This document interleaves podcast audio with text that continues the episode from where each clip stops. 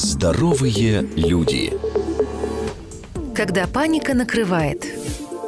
Многие здоровые люди склонны искать адреналин, занимаясь экстремальным спортом. Но жизнь тех, кто знаком с понятием «паническая атака», и так представляет собой сплошные американские горки.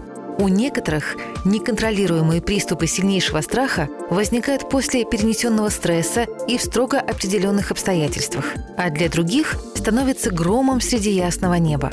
От тревожно-панических расстройств не застрахован никто, даже знаменитости. Сильное сердцебиение, головокружение, ощущение нехватки воздуха и ужасные мысли могут сделать жизнь абсолютно невыносимой. Актриса Аманда Сейфрид регулярно посещает психотерапевта, который учит ее справляться с паническими атаками. Больше всего ей мешают беспричинные страхи. Вдруг я представляю, что могу открыть окно и вывалиться из него, или начинаю невыносимо переживать за кого-то из близких, призналась Аманда.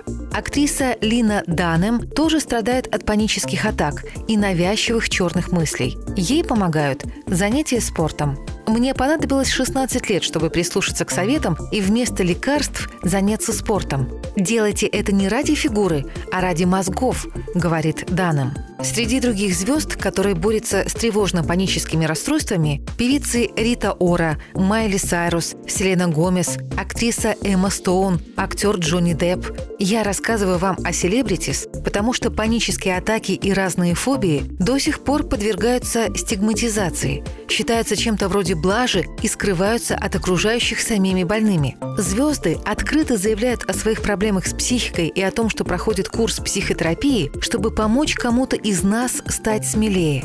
Панические атаки чаще всего порождение стрессов, и бороться с ними можно лишь когда понимаешь, что с тобой происходит. Здоровые люди с Мартой Мальфар. Ежедневно на радио «Вести».